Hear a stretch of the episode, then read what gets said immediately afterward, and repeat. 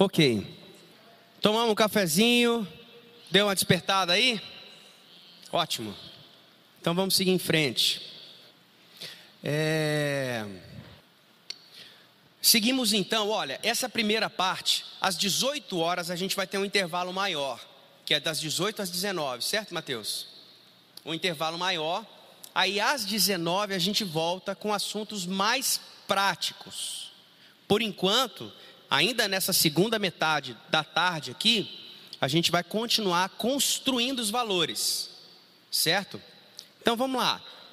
Intimidade com Deus. Pode passar, Jadson.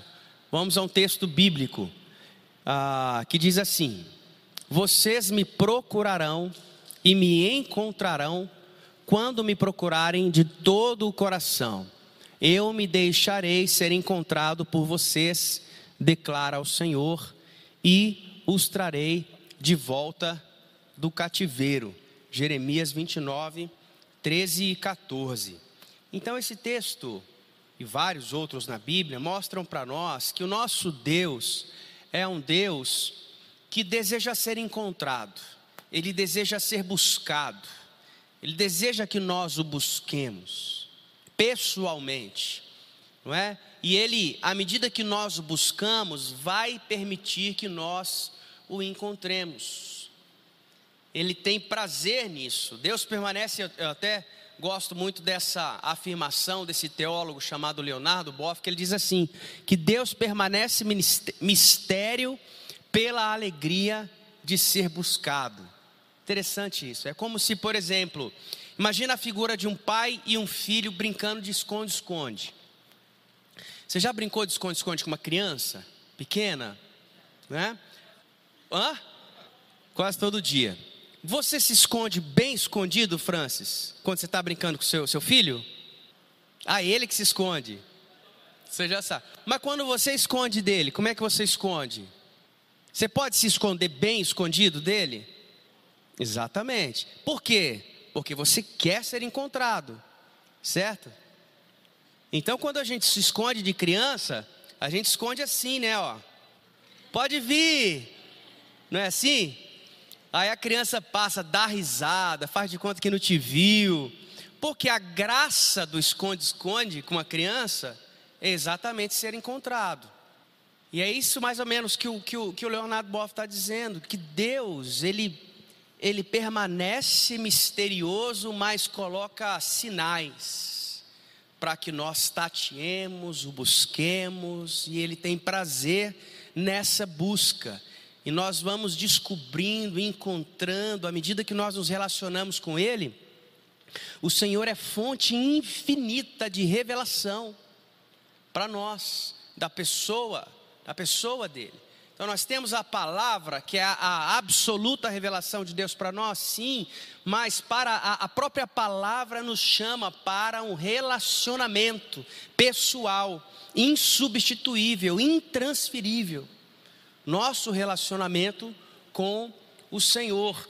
Né? Conhecimento de Deus no Antigo Testamento não tem a ver só saber quem Deus é, ou saber o que Ele quer, mas tem a ver com uma experiência, um relacionamento verdadeiro com Ele. Pode passar. Jadson, pode passar. Ó, há uma grande diferença de estar no lugar onde Deus está. É, desculpa, há uma grande diferença de estar no lugar onde Deus se faz presente e estar na presença dEle. Deus nos chama muito mais do que simplesmente dirigirmos louvor em um lugar onde Deus está. Mas Deus nos chama para fazer isso como alguém que conhece a presença dEle, que, que vive essa experiência de relacionamento com Ele o tempo todo. É, no coração do homem existe um profundo desejo por aproximar-se de Deus. Deus colocou a eternidade no coração do homem, e é por isso que nós clamamos, não é? Como Davi disse: a minha alma tem sede de Deus, do Deus vivo, quando irei e me verei diante da face do Senhor. Existe um desejo dentro de nós, não é? Pode passar, por, passa, pode passar essa afirmação aí, ô Jadson, por favor. Pode passar também. Ok. Quais são as implicações práticas desse princípio que a adoração também é uma experiência de encontro e relacionamento com o Senhor? Talvez isso tenha até um pouquinho a ver com a questão do tu e você que nós estávamos falando agora há pouco, né? Porque a adoração, ela tem esse, esses, esses diferentes aspectos. O Deus que nós estamos nos aproximando para adorar, ao mesmo tempo que ele é transcendente, ele também é imanente. As crianças ficaram olhando para mim agora assim, do tipo, hã? O que esse cara está falando? Vou explicar. Transcendente é, significa que Deus ele é outro. Ele é o soberano criador do universo. Ele é aquele que ninguém pode se aproximar ou ouvir a sua voz. Ele é aquele que diz para Moisés: Cara, se eu mostrar a minha glória para você, você morre. Eu não posso mostrar a minha glória. Então, Deus é, ele é esse ser extraordinário, transcendente. Agora, quando nós estamos adorando, existe esse esse perfeito equilíbrio que nós não sabemos explicar, que o Deus transcendente, ele se faz imanente, que é o Deus perto, é o Deus conosco, é o Deus Emanuel, é o Deus pastor do nosso coração, é o Deus que quer ter um relacionamento comigo e com você. O Deus transcendente, ele se faz imanente para poder se relacionar com a gente, certo? É... Implicações práticas disso. Primeiro, cada período de louvor deve ser conduzido como uma grande oportunidade de encontro de experiência. Ao mesmo tempo que o louvor ele é congregacional e corporativo, ele tem também a oportunidade, ele constrói também a oportunidade do Natan, do Vinícius, do Lucas, de cada um deles experimentarem a presença de Deus de uma forma pessoal, de uma forma particular, ok?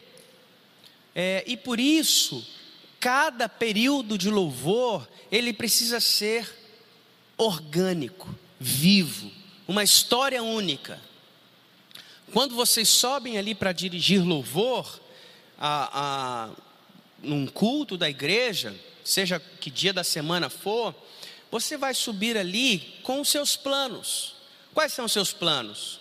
Você tem um repertório, você ensaiou, você tem ideias daquilo que você vai fazer. Agora, a atitude de quem sobe ali deve ser sempre a seguinte: Senhor, temos os planos aqui, mas acima deles, que o Senhor nos conduza. Acima deles, que a própria experiência de encontro que tivermos com o Senhor determine os caminhos que nós vamos traçar aqui, que nós vamos trilhar aqui um louvor. Pastor Vanderlei, quando nós estamos pregando, isso acontece demais também, não é? Nós trazemos para o culto um plano, um esboço, uma mensagem, mas muitas vezes, à medida que nós estamos ali, em submissão ao Espírito de Deus, pregando, a resposta da igreja ou o próprio movimento do Senhor ali pode simplesmente mudar os caminhos, mudar o rumo. Por quê? Porque a palavra de Deus é viva não é? A equipe de louvor é a mesma coisa. A gente começa a liderar louvor, mas aquilo pode ganhar vida. E nós temos que ter essa sensibilidade. Agora, por isso que eu estou dizendo, para que o período de louvor seja vivo, orgânico, nós precisamos de sensibilidade àquilo que o Pai está fazendo. Nós precisamos de intimidade com Deus, a ponto de perceber os passos do Pai e participarmos daquilo, não é? Pode, ah, deixa eu ver, peraí, não, volta. Aí tinha uma frase ali ainda. Cremos que é possível e queremos estar com Jesus enquanto nós adoramos. Pode passar. Podemos usar músicas que encorajem essa aproximação pessoal. São simples canções de amor que nós podemos cantar e que, por exemplo, através delas, nós cantamos, é, é, nós não, eu cantei ali enquanto eu estava passando o violão e a voz. Quem lembra que música foi? Hum? Me derramar. Me derramar é uma música que a linguagem dela não é plural. Isso é interessante. Ela fala o seguinte: Eis-me aqui outra vez, diante de ti eu abro o meu coração, o meu clamor tu escutas e fazes cair as barreiras em mim. Né? Eu venho me derramar, dizer que te amo, me derramar, dizer que sou grato. Percebe que a própria música está encorajando a pessoa que canta ela a uma experiência pessoal, uma experiência de intimidade com Deus. Então nós podemos usar músicas que facilitam também. Essa é a visão do período de louvor, que ao mesmo tempo que é coletivo, corporativo e congregacional, ela pode ser também experiências individuais, onde o que Deus está fazendo naquele momento na vida do Natan é diferente do que Deus está fazendo na vida da Juliana. É por isso que quanto mais discreto eu for liderando um período de louvor, mais fácil de eu acertar, porque quanto mais eu tento controlar todas as coisas que estão acontecendo no período de louvor, mais eu impeço que as pessoas experimentem aquilo que individualmente o Senhor está fazendo nos corações. Faz sentido?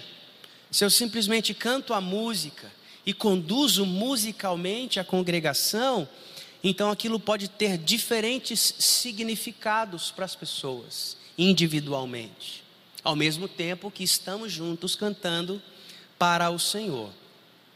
Intimidade com Deus. Agora, gente, intimidade com Deus é importante para todos nós que ministramos, todos nós que, ah, que fazemos parte da equipe de louvor, por algumas razões essenciais. A primeira delas, nós não queremos levar as pessoas à presença de Deus, não é isso? Agora, como que você vai levar alguém a um lugar que você não conhece? Como você vai conduzir pessoas a um lugar que você nunca foi, ou que você não está habituado a ele? É incoerente e é improdutivo. Você vai talvez cantar músicas, vai fazer muitas coisas, mas não significa que você vai de fato conduzir as pessoas até a presença de Deus. A igreja precisa olhar para a equipe de louvor e sentir a segurança de que ela conhece, ela, ela tem experiência com a presença de Deus. E olhar para a equipe de louvor e dizer: opa, eu posso segui-los, porque eu sei que eles sabem para onde eles estão indo. Faz sentido? E como que se constrói intimidade com Deus? É no dia a dia. Intimidade não se constrói domingo a domingo. É na segunda, na terça, na quarta, na quinta. É assim que se constrói. É por isso que num casamento, por exemplo, existe uma intimidade enorme. Por quê? Porque você não vê como no namoro, você vê a pessoa de quarta noite e fim de semana. Você acorda, dorme, toma café, você está ali muito tempo na presença daquela pessoa. Quanto mais tempo na presença daquela pessoa, mais você a conhece. Tem uma expressão de, de Davi nos Salmos que, que eu tomei para mim como objetivo. Davi diz assim: Senhor, guia-me com seus olhos. É um pedido que Davi está fazendo, como se ele dissesse o seguinte: Senhor, eu quero ter tanta intimidade contigo que basta olhar para o Senhor e eu já vou entender o que eu devo fazer. Basta trocarmos olhares e eu já vou entender o que eu preciso fazer. Né, quem é casado entende muito bem que é isso também, não é? Quando a gente é casado, a gente olha para a esposa, o olhar dela já diz tudo. Você já sabe se você está certo, se você está errado, né?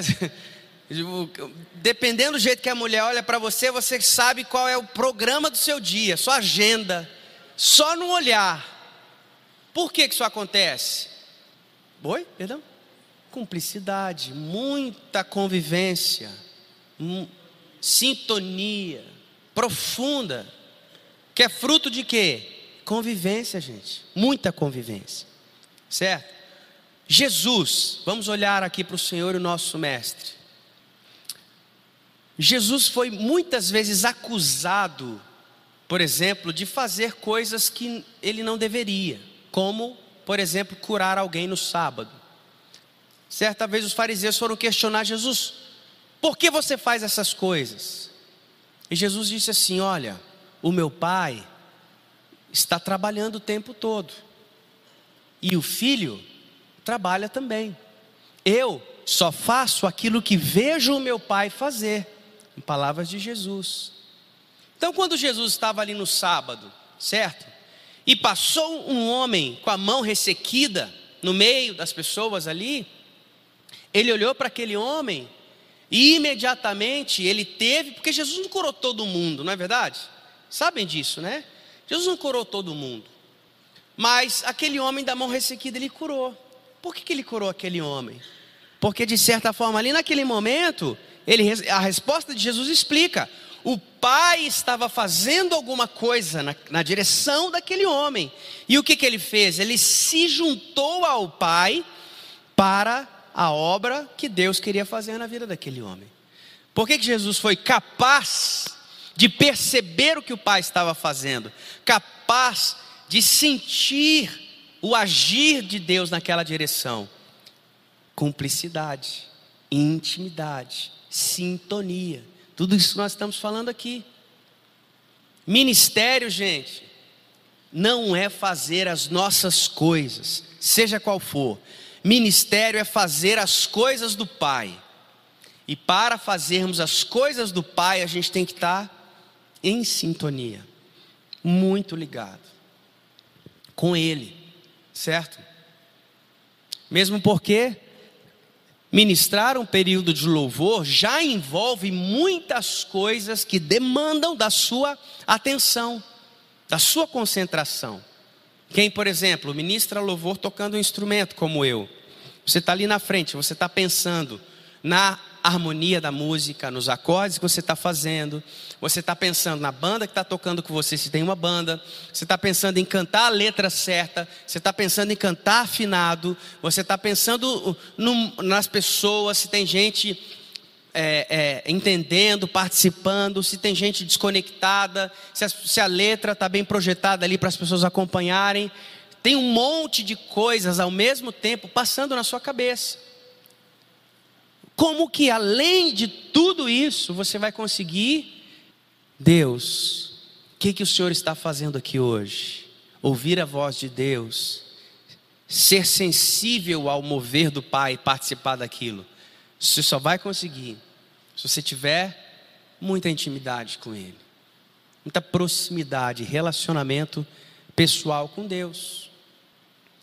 Isso também nos leva, pode passar, ah, já passou, ó. Isso nos leva ao próximo princípio e valor, que é a integridade.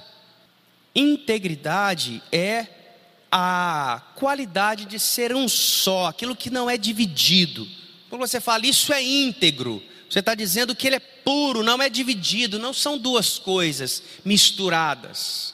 Integridade é aquilo que é um só. E como nós seremos íntegros, pessoas de caráter, se nós não temos intimidade com Deus e se aquilo que nos transforma de dentro para fora é apenas o poder de Deus em nossas vidas, não é?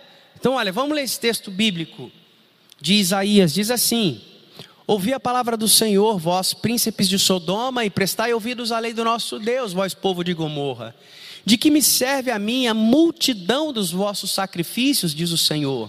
Eu estou farto dos holocaustos de carneiros e da gordura de animais cevados, e não me agrado do sangue de novilhos, nem de cordeiros, nem de bodes.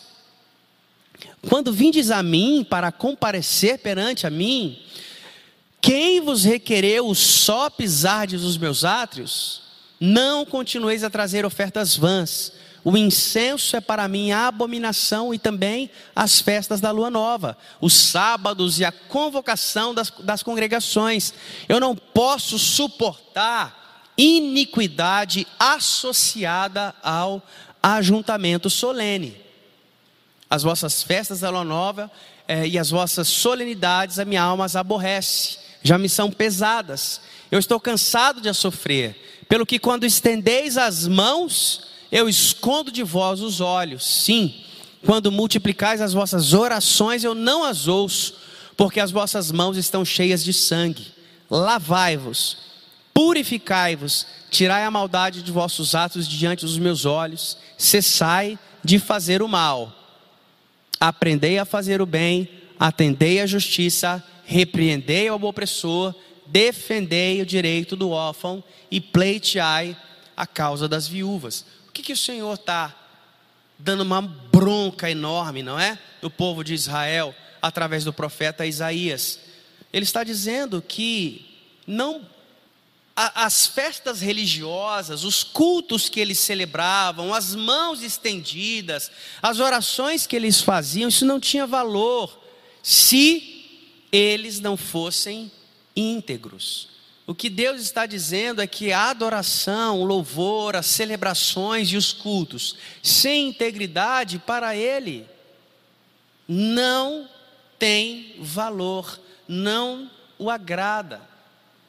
Aquilo que o Senhor espera dos adoradores, aquilo que o Senhor espera da igreja, aquilo que o Senhor espera da equipe de louvor, é que nós ergamos mãos santas, corações quebrantados, de fato. Que aquilo que nós, ó, é isso que está dizendo, adoração sem integridade é abominação para o Senhor. A essência da nossa adoração são as nossas escolhas em favor do Senhor. Pode passar. A verdadeira adoração flui de um estilo de vida de integridade. Nós queremos um coração que busca a Deus e um estilo de vida que expressa a prioridade dessa busca. Nós buscamos a Deus com o nosso coração apaixonado por Ele e pela Sua presença, mas a nossa vida condiz com essa busca apaixonada que temos pela presença dEle. Porque quanto mais o buscamos, mais santificados somos e mais então a nossa vida se torna justa. Certo? E assim acontece a nossa relação com Deus, a nossa santificação e a nossa transformação pessoal. É hipocrisia cantar sobre devoção e não ter uma vida devota. A gente precisa cantar as coisas que nós vivemos. E nós precisamos viver as coisas que nós cantamos. Por quê? Porque a igreja nos conhece muito bem. Não é verdade? A igreja nos conhece muito bem. Por isso que o pastor Vanderlei estava dizendo que nós facilitamos e lideramos o louvor também com o nosso caráter. Isso é verdade. Por quê? Quando você sobe lá em cima para ministrar louvor, e você está cantando de algo que você vive, a igreja então olha para você e automaticamente ela se sente confiante em seguir os seus passos. Não é verdade? Porque existe testemunho, existe um bom exemplo de uma pessoa que de fato está experimentando a presença de Deus e por ela sendo transformada. Pode passar, Jadson. Então, implicações práticas disso. Primeiro, os requisitos para a equipe de louvor deveriam ser os mesmos de líderes da igreja. Quando nós vamos incluir uma pessoa na equipe de louvor, quais são os requisitos que nós usamos em termos de integridade, caráter, não é? Então Deus através do apóstolo Paulo, não volta um pouquinho, ainda ali no, no anterior.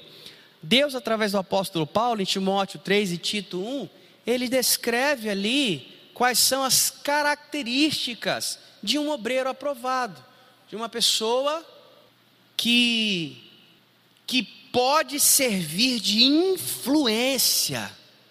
Toda pessoa que ministra, ela se coloca em uma posição de ser uma influência sobre a igreja.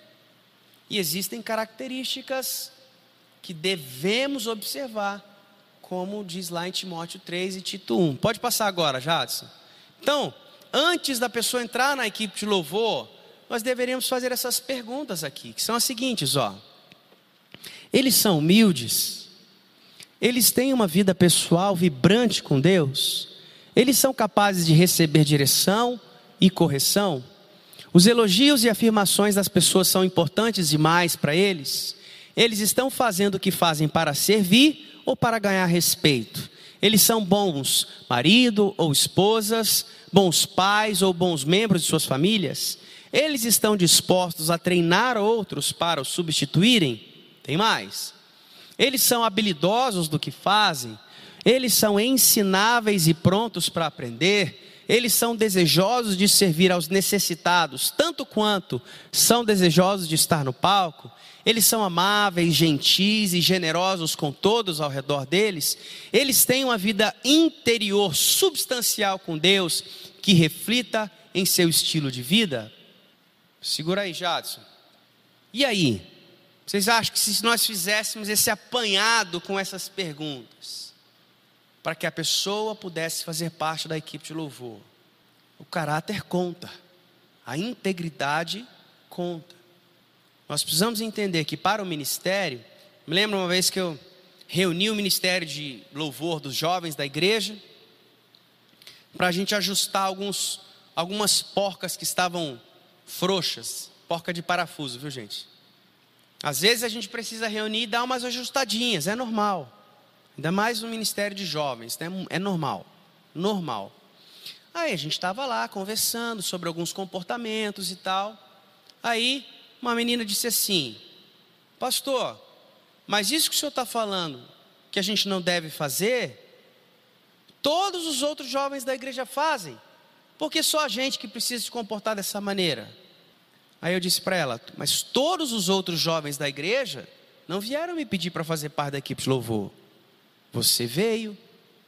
Então você precisa entender que o padrão moral e ético que se pede de alguém que se coloca no lugar de ser uma influência na vida da igreja é esse. Se você quiser se juntar a todos os outros jovens da igreja, fique à vontade, mas aqui não é assim que funciona. Vocês estão entendendo? Integridade. Então, implicações práticas, pode passar. Viva o que canta, cante o que vive. Oi? É, ver o irmão ali, sabe, ali o irmão, na questão de integrar né, um membro ao ministério né, de louvor. Aí a gente fala assim, ah, fulano sabe tocar, bora uhum. colocar na equipe de louvor. Às uhum. vezes a gente acaba agindo com a cabeça, né? Assim, a, a equipe está com uma necessidade Sim. e aí a gente quer logo é, arrumar alguém para suprir essa necessidade, né? Então é interessante isso que você está colocando aí. Exato. Às vezes não só uma necessidade, Kelly, mas às vezes também, exemplo, chega um músico na igreja, aí a gente pensa assim, opa, talvez seja uma porta desse cara se converter e, e se firmar na igreja se a gente colocar ele no louvor. Corremos um sério risco de errar e errar muito colocando precipitadamente uma pessoa na equipe de louvor em um lugar onde ela deveria ser uma influência em um exemplo para a igreja. Não é? É? então temos que ter esse, esse cuidado, seja para suprir necessidade, seja para é, fazer a pessoa ficar na igreja né, e colocá-la na equipe de louvor para isso, temos que ter esse cuidado. Pastor. Por favor. É. Minha voz parece que veio do alto, assim, né? Mas sou só eu. É, é muito interessante isso que você está falando. É, eu estou aqui nessa igreja desde 2020 E pouco depois que a gente chegou aqui, nós tivemos esse cuidado, porque na verdade é essa visão que nós temos. O, o integrante do grupo de louvor, ele está para a igreja assim como o pastor está. Ou seja, o testemunho é, é igual, é tal qual. E, e é muito interessante isso porque tem um tempo já que o líder, que o, o integrante do grupo de louvor da, da, igreja, necessariamente ele é avaliado pelo conselho. A dinâmica é basicamente o seguinte: hoje conversa com o Alain para saber se, se canta ou toca, ou com o Mateus, enfim, essa parte técnica, para saber se tem alguma aptidão média para uhum. a carreira. E depois conversa comigo. E depois, depois dessa conversa, a gente encaminha para o conselho. Normalmente foi feito isso com todos os novos. É lógico que tem gente aí que está aqui há 89 anos já no grupo de louvor que, que não, não passou por isso, né? Mas esses, esses que entraram depois de 2020 certamente passaram por isso. E, e a visão é justamente essa, é mostrar a responsabilidade, o compromisso. E mostrar também a seriedade do, da, da, da, decisão que, ela, que essa pessoa está fazendo. Sim. É, é, muito interessante isso Sim. que você está falando, porque combina muito bem com o que nós pensamos também. Sim. E quando a gente precisa entender uma coisa, quando a pessoa quer entrar na equipe de louvor, ela consegue te enganar direitinho, se ela quiser. Não é verdade? Ela, ela, se, ela se pinta de, de ovelha, ela veste a pele de ovelha, e vem, e chega cedo, e enrola os cabos, né? Às vezes a gente faz isso. Não, vai vindo aí, participando do ensaio. Aí a pessoa é a primeira a chegar, enrola o cabo direitinho, faz tudo, né? Então, assim, a gente tem que ficar esperto com isso. Um exemplo, lá na nossa igreja, a, como a nossa igreja é, é, é um pouco grande, digamos, até para o tamanho da nossa cidade, a gente não consegue conhecer as pessoas de perto. Nós, eu preciso então de um contexto de discipulado e pastoreamento próximo, para que aquela pessoa seja de fato observada por um determinado período de tempo, porque a pessoa pode te enganar um mês, agora dois meses, agora se você convive mesmo toda semana com ela, seis meses ela já se entregou. Então, ah, lá na nossa igreja nós temos os grupos pequenos que se reúnem durante a semana. Então, nesses grupos pequenos, a pessoa, por exemplo, que quer fazer parte da equipe de louvor, ela precisa estar convivendo com um grupo pequeno desse, de discipulado, por pelo menos, no mínimo, entre seis meses a um ano.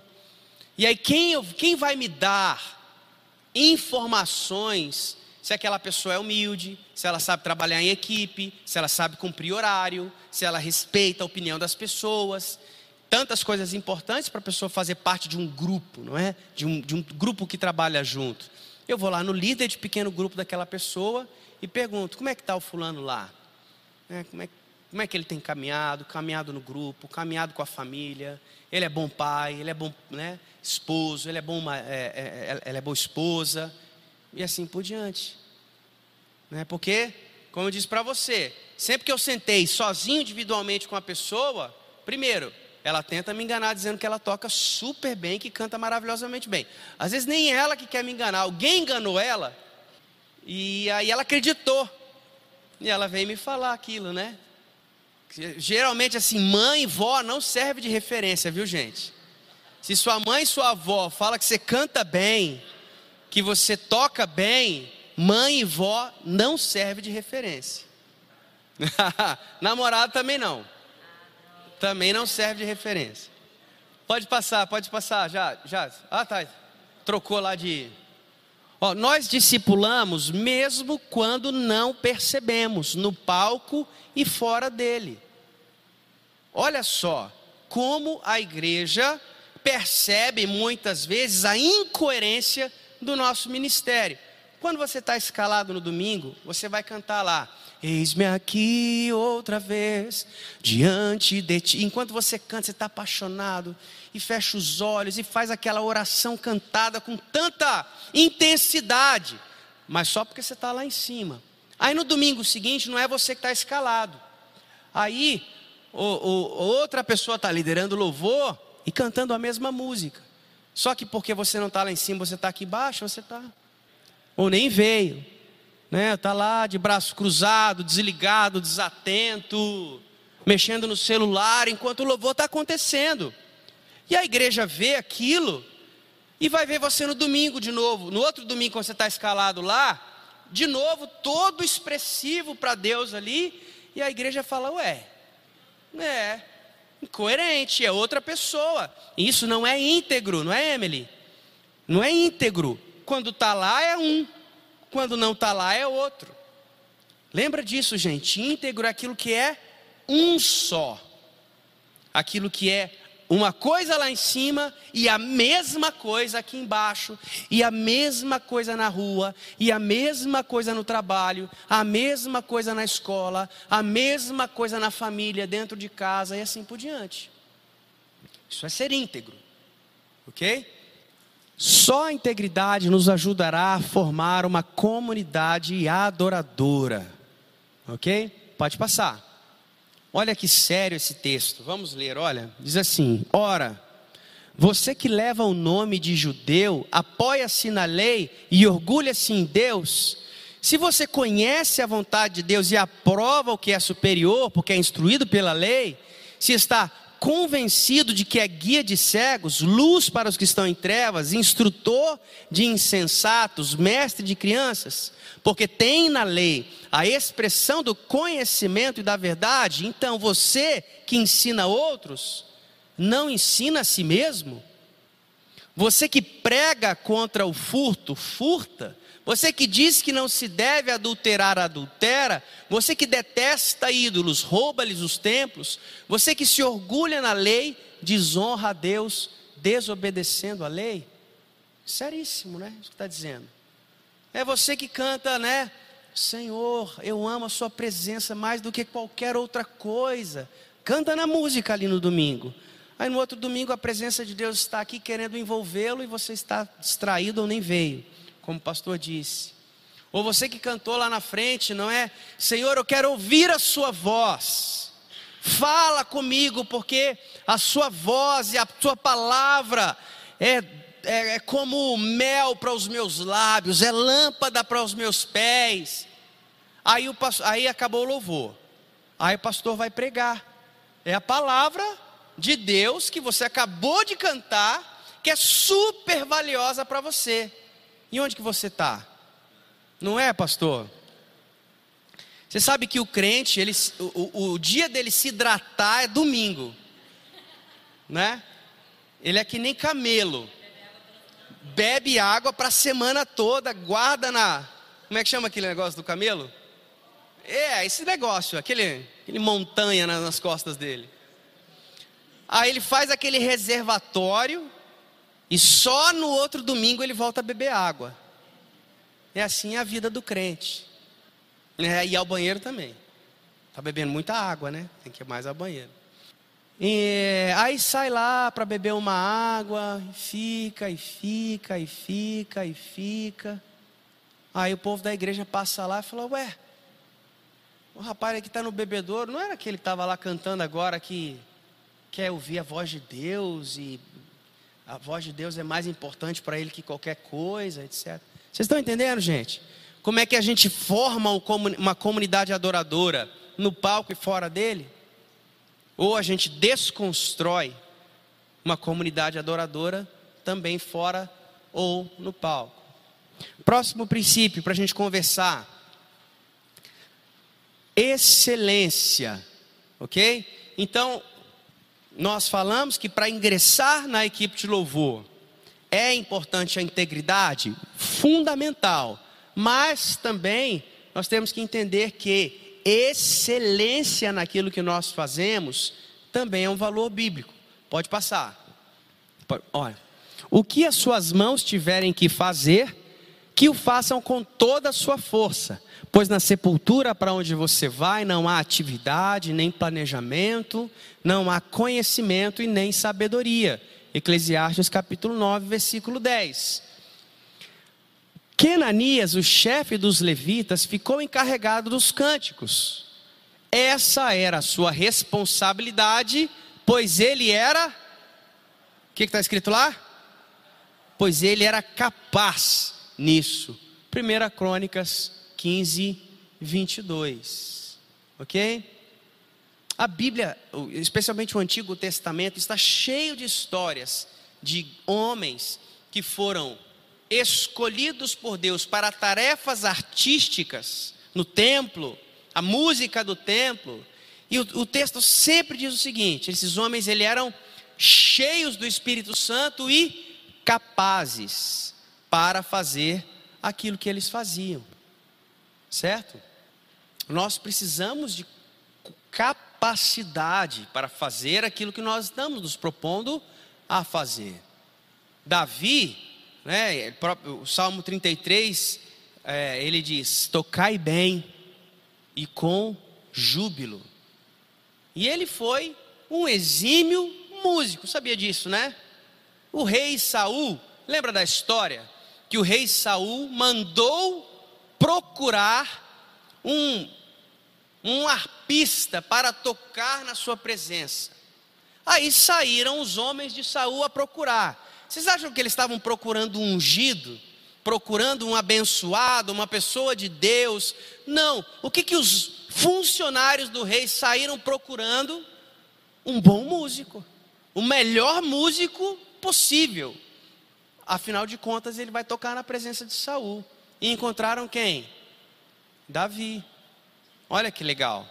Então, a técnica de Davi abriu a porta para que ele estivesse ali. Agora, a unção que estava sobre Davi é que colocou o espírito que atormentava Saul para correr. Vocês estão entendendo as duas coisas juntas? Uma boa técnica e excelência no que nós fazemos e ao mesmo tempo a unção e a presença de Deus sobre as nossas vidas. OK? Então, ó, pode passar. Porque a adoração é a nossa maior, na verdade, prioridade, nós devemos investir tempo, energia e dinheiro para garantir o que? Qualidade. Ok? A música é um instrumento poderoso para tocar as pessoas, mas é preciso qualidade. Ok? Um pastor amigo meu costumava dizer o seguinte: que é como se nós tivéssemos como equipe de louvor que ter duas chaves nas nossas mãos para abrir duas portas diferentes. Uma porta tinha a ver com o coração de Deus, e a outra porta tinha a ver com o coração dos homens. É como se o nosso caráter, a nossa intimidade com Deus, o nosso, a nossa integridade, tudo isso fosse a nossa chave para acessar o coração de Deus e Ele tenha prazer na nossa adoração. Mas ao mesmo tempo nós precisamos de uma outra chave, que é aquela que vai acessar o coração dos homens, que é uma música bem feita, que é uma música bem tocada, bem cantada, bem produzida, bem executada. E a música é assim, não é, gente? Ela é, ela só pelo fato de ser bem feita, ela já toca o nosso coração. Não é assim? Às vezes você está assistindo um filme lá, e aí aquela trilha sonora vai te emocionando. Daqui a pouco você está chorando, você nem sabe por quê. É unção de Deus? Não é, é uma música bem feita.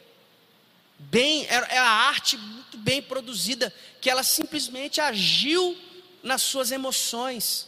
E isso, gente, não é ruim, isso é divino, isso é uma dádiva de Deus para essa ferramenta que temos nas nossas mãos, que é a música. Então imagina, se nós pudermos unir tudo isso, ok? O poder que a música tem. A música parece que é, ela abraça as nossas emoções e as coloca numa direção, não é isso? A música ela traduz coisas que nós estamos sentindo e queríamos falar mas nós não sabíamos que palavras usar. Aí a música vem e dá palavras para as nossas emoções, para os nossos sentimentos. Isso é bom, isso não é ruim.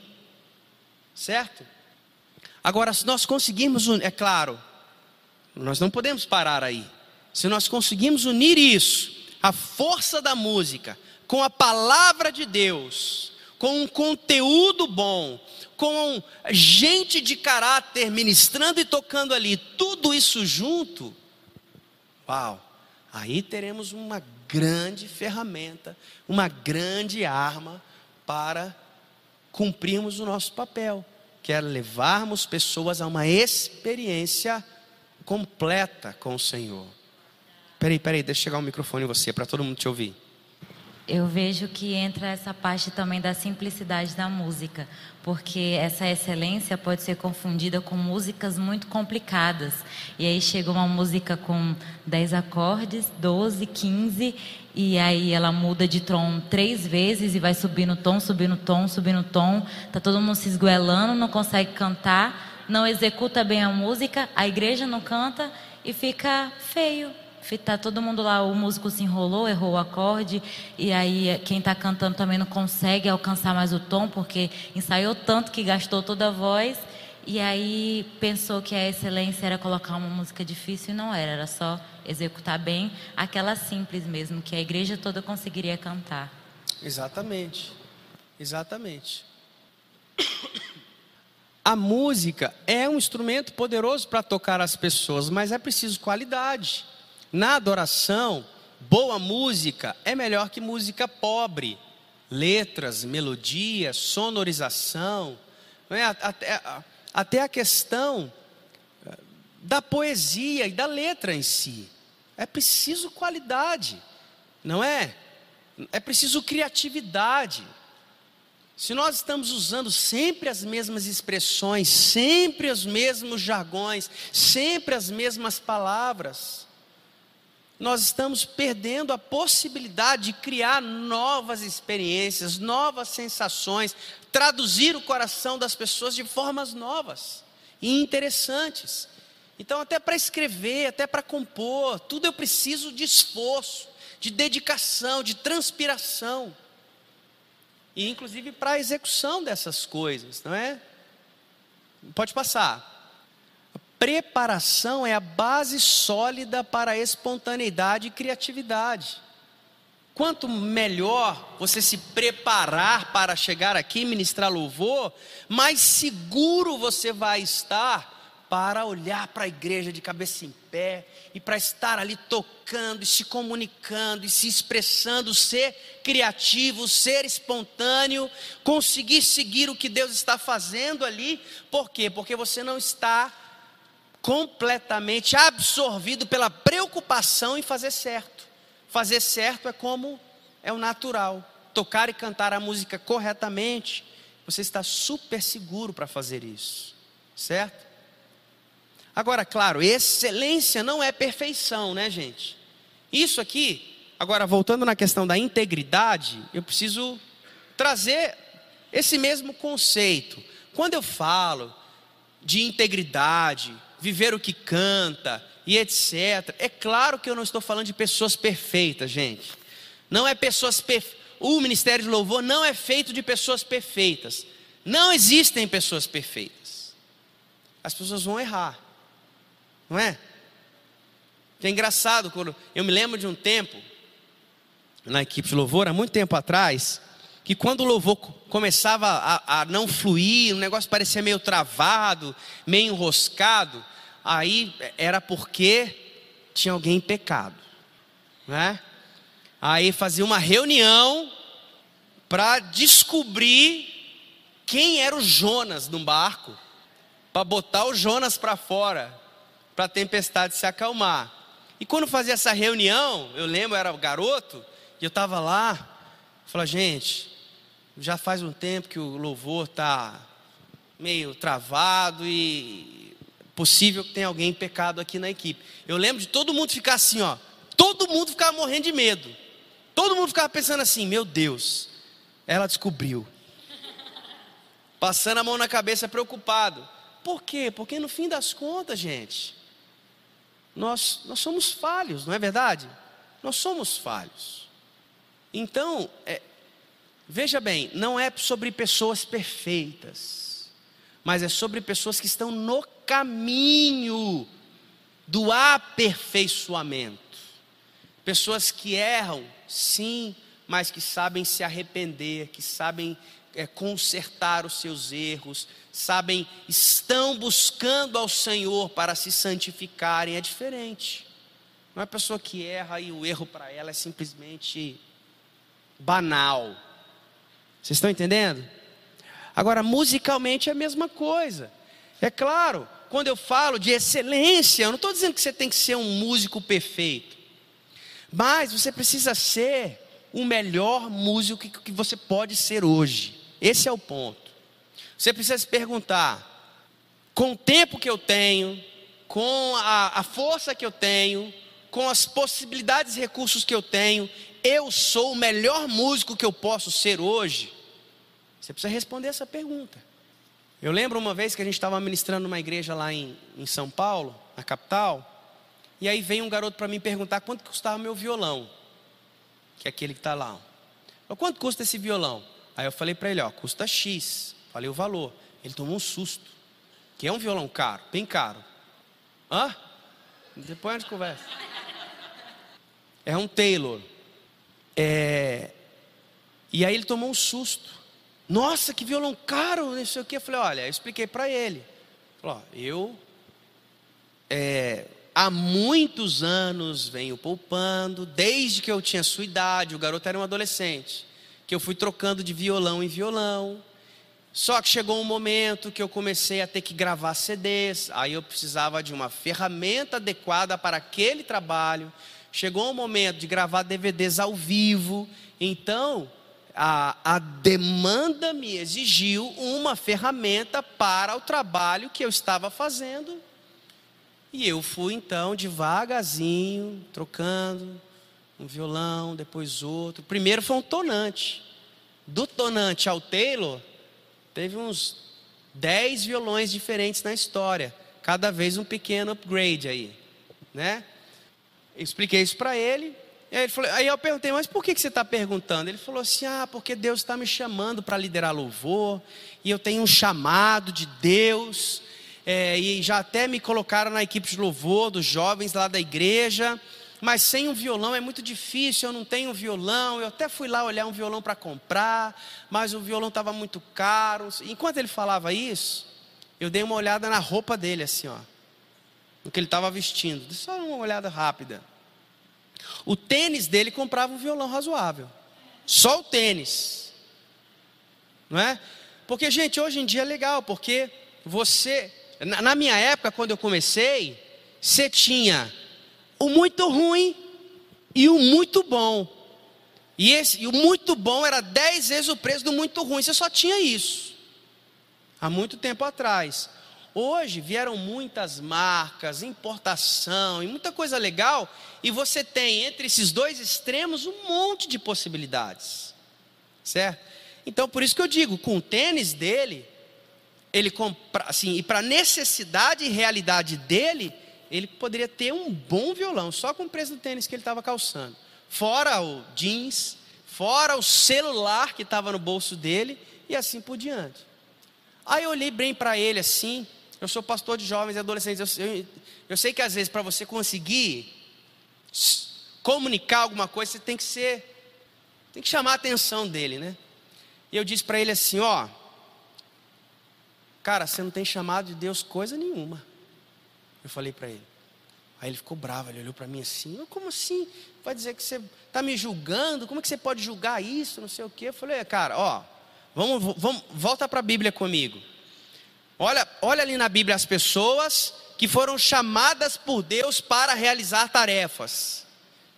Essas pessoas deram tudo, toda a vida delas passou a ser dedicada a responder aquele chamado. Você está dizendo aí para mim que se Deus chamou você e você não consegue comprar um violão, cara, o dinheiro que você comprou esse tênis, você comprava um violão. Se você, tem, se, se você quer mostrar que você tem um chamado de Deus, então investe no seu chamado. Se é Deus que está te chamando, meu amigo, vai, mas vai com tudo. Bom, então não é Deus, é só uma vontade que você tem. Discerne direito esse negócio aí. Faz sentido, gente?